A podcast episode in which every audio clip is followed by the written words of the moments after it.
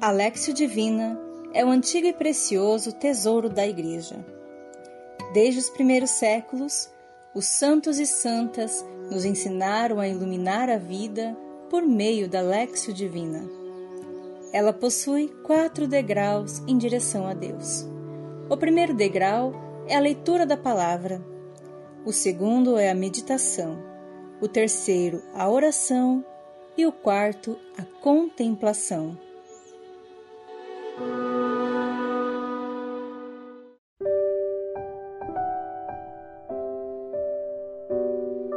Em nome do Pai, e do Filho, e do Espírito Santo. Amém. E agora nós vamos rezar o texto que é proposto para a nossa Lexio Divina hoje, não é verdade? Hoje nós vamos rezar um capítulo interessante da Lexio Divina. A você que chegou agora, bem-vinda, bem-vindo. O mais importante dessa oração aqui é que você esteja ou deitada, ou deitado, sentada talvez, mas principalmente que isso te ajude a dormir, viu? É o mais importante. Dormir em estado de oração já é comprovado por várias, várias pesquisas científicas que ajuda na tua noite de sono, ajuda para que o teu descanso seja um descanso completo. E é muito importante que você esteja em um estado de descanso, viu? Então, mais importante do que você prestar atenção aos detalhes, não. Quero que você, ouvindo o som da minha voz nesse momento, entre em um estado de profunda paz e compreensão também.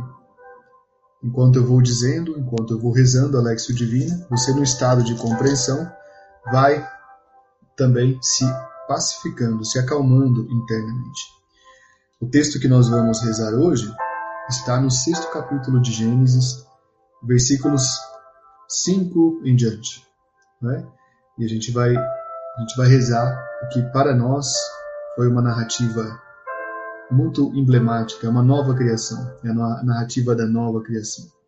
Então, nesse caso, eu quero que você se coloque de olhos fechados, aprenda o dom de respirar. Quando você respira, não é só um processo metabólico que acontece, mas também é um processo de pacificação, de equilíbrio mental. Quando você respira aqui, você está pedindo a presença do Espírito Santo. Ele é o sopro de Deus. Respira mais uma vez. Isso é muito importante. Respire. Encha os seus pulmões de ar. Prenda o ar nos seus pulmões. Agora deixa que ele saia, que o ar saia devagarinho. Prenda os pulmões sem ar por um instante. Volte a respirar. Respire novamente. Mais uma vez. Isso. Vai se acalmando, vai silenciando o teu coração e, nesse sentido, vai entrando no estado de profundo repouso, profunda paz. Eu quero que agora você, de olhos fechados, imagine uma porta, o arco de uma porta, muito bonita, que se abre para um local cheio de bênçãos, um local cheio de luzes, de flores, um local onde você sabe que há alegria, um local onde você sabe que há algo bom te esperando. Coloque a mão na maçaneta dessa porta, abra devagarinho. Você está abrindo a tua semana. Essa porta leva para a tua semana. Uma semana na qual você terá muitas bênçãos. Respira mais uma vez, devagarinho. Eu vou ler o texto. O primeiro degrau da nossa Lexio Divina é o degrau, o degrau da nossa leitura, mas antes a gente vai, mais uma vez, com muito amor, pedir a presença de Deus nessa semana. Faça amorosamente o sinal da cruz. Em nome do Pai, e do Filho, e do Espírito Santo. Amém. Que a paz esteja no teu coração.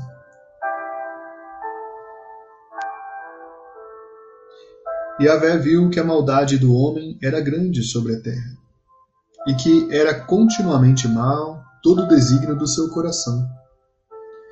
Yahvé arrependeu-se de ter feito o homem sobre a terra, e afligiu-se o seu coração.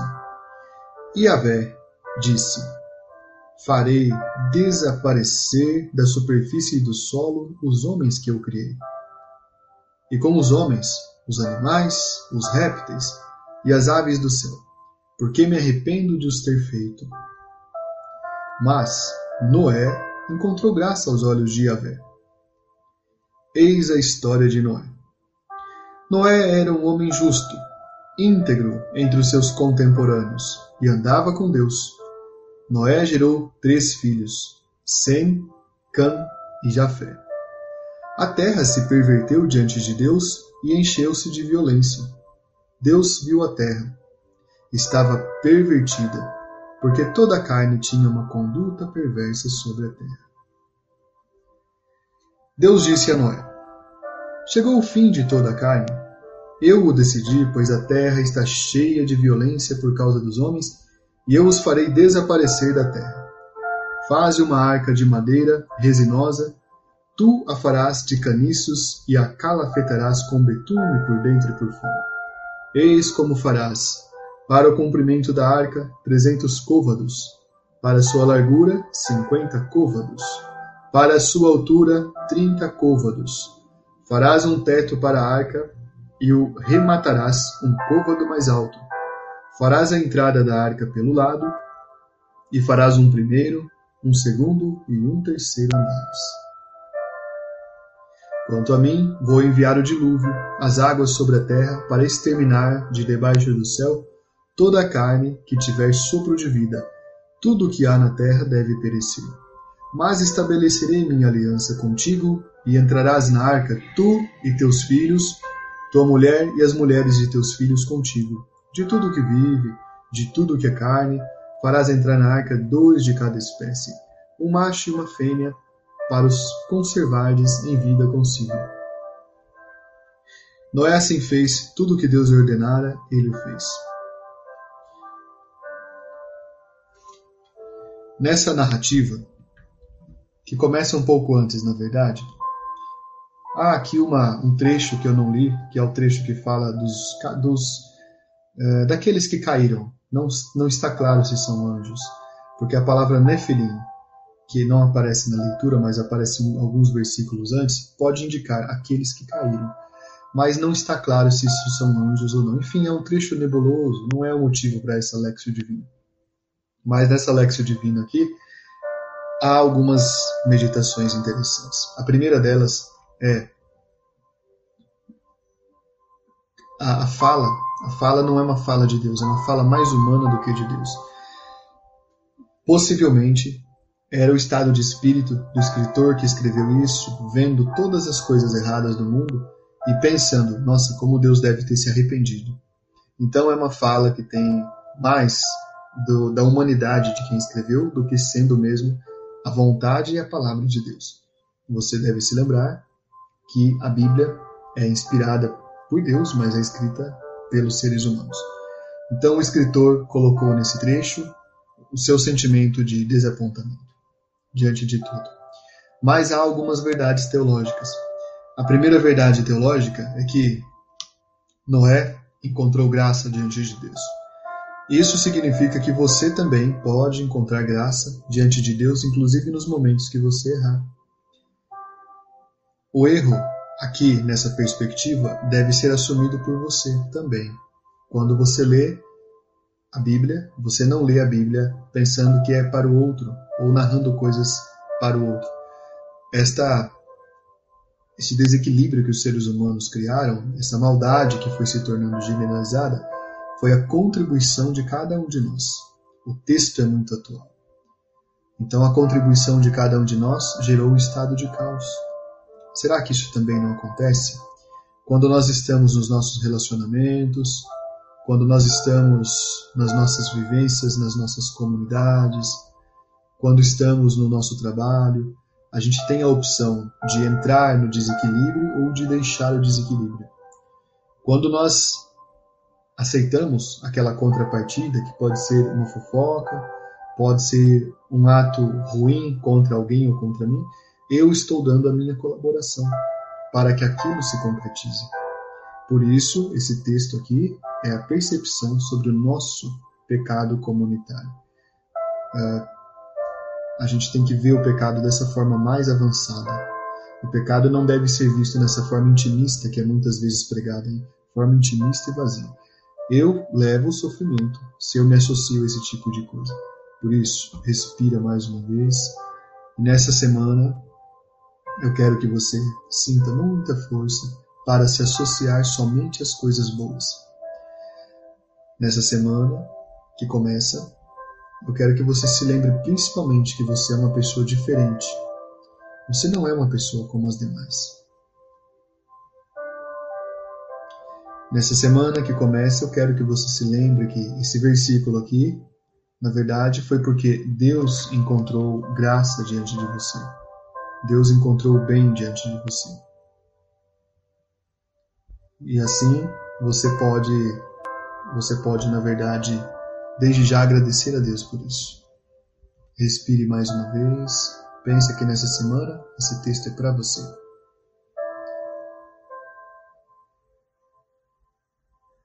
A outra meditação que o texto nos traz, além da graça que você vai encontrar, é que houve uma primeira criação e agora, com o dilúvio, há uma segunda criação. Todas as pessoas têm uma chance ou outra de encontrar a verdade, de lutar por aquilo que é importante, que é bom. Todas as pessoas têm uma segunda chance para tentar fazer um caminho que não deu certo dar certo de novo. Então, eu quero que nessa semana você pense nisso. O que você precisa restaurar, o que você precisa acreditar dentro de você primeiro.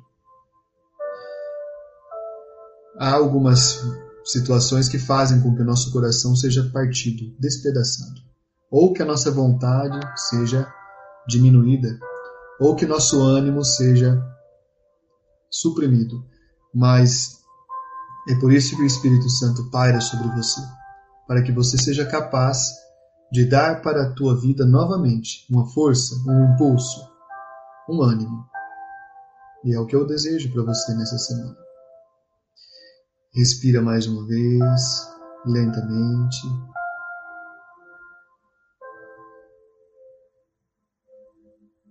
Imagina que o Espírito Santo te abraça nesse momento para te dar essa força. A terceira meditação é o elemento da arca que aparece aqui. O elemento da arca tem medidas que lembram medidas que, quando somadas, dão números de santidade, sabedoria e eternidade. Essas medidas da arca representam isso: santidade, sabedoria e eternidade. A arca é mesmo o símbolo do Espírito Santo. Ela abriga aqueles que estarão protegidos daquela, aliás, estarão protegidos naquele novo nascimento. Aquelas águas que vêm lembram uma nova gravidez, e essa nova gravidez que aquelas águas representam tem ao mesmo tempo o útero, que é a arca. A arca é um, um símbolo do Espírito Santo. Ali está sendo gerado um novo, uma nova criação, um novo mundo. Então,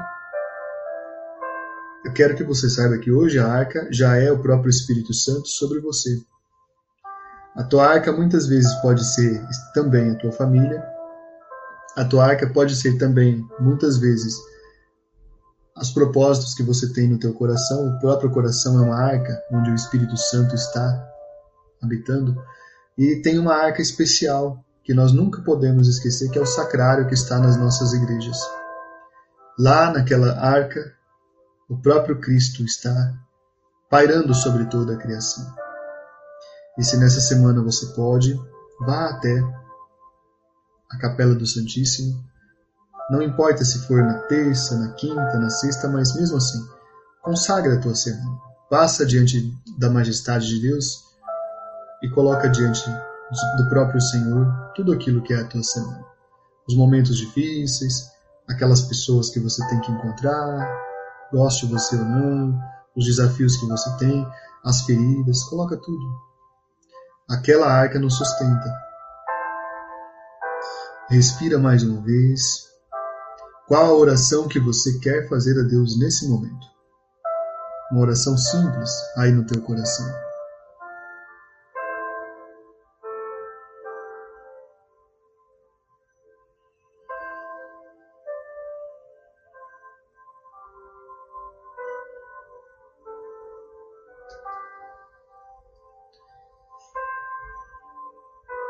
E agora a nossa contemplação. Volte a pensar que você está diante de uma porta muito bonita e você está abrindo essa porta. É a semana que vai começar. Quando você abre essa porta tão alta, tão grande, você recebe dentro do seu coração um sentimento de conforto. Há uma mensagem de Deus que chega até você e diz: tudo vai ficar bem. Esta semana será uma semana de graça, uma semana de paz para você. Será uma semana em que você está sempre alcançada, sempre protegido pelos anjos. E uma semana na qual você poderá fazer as suas coisas da melhor forma para cumprir a tua missão aqui na Terra. Respira mais uma vez, lentamente, profundamente.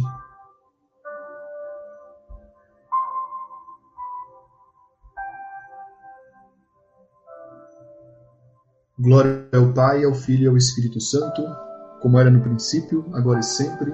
Amém.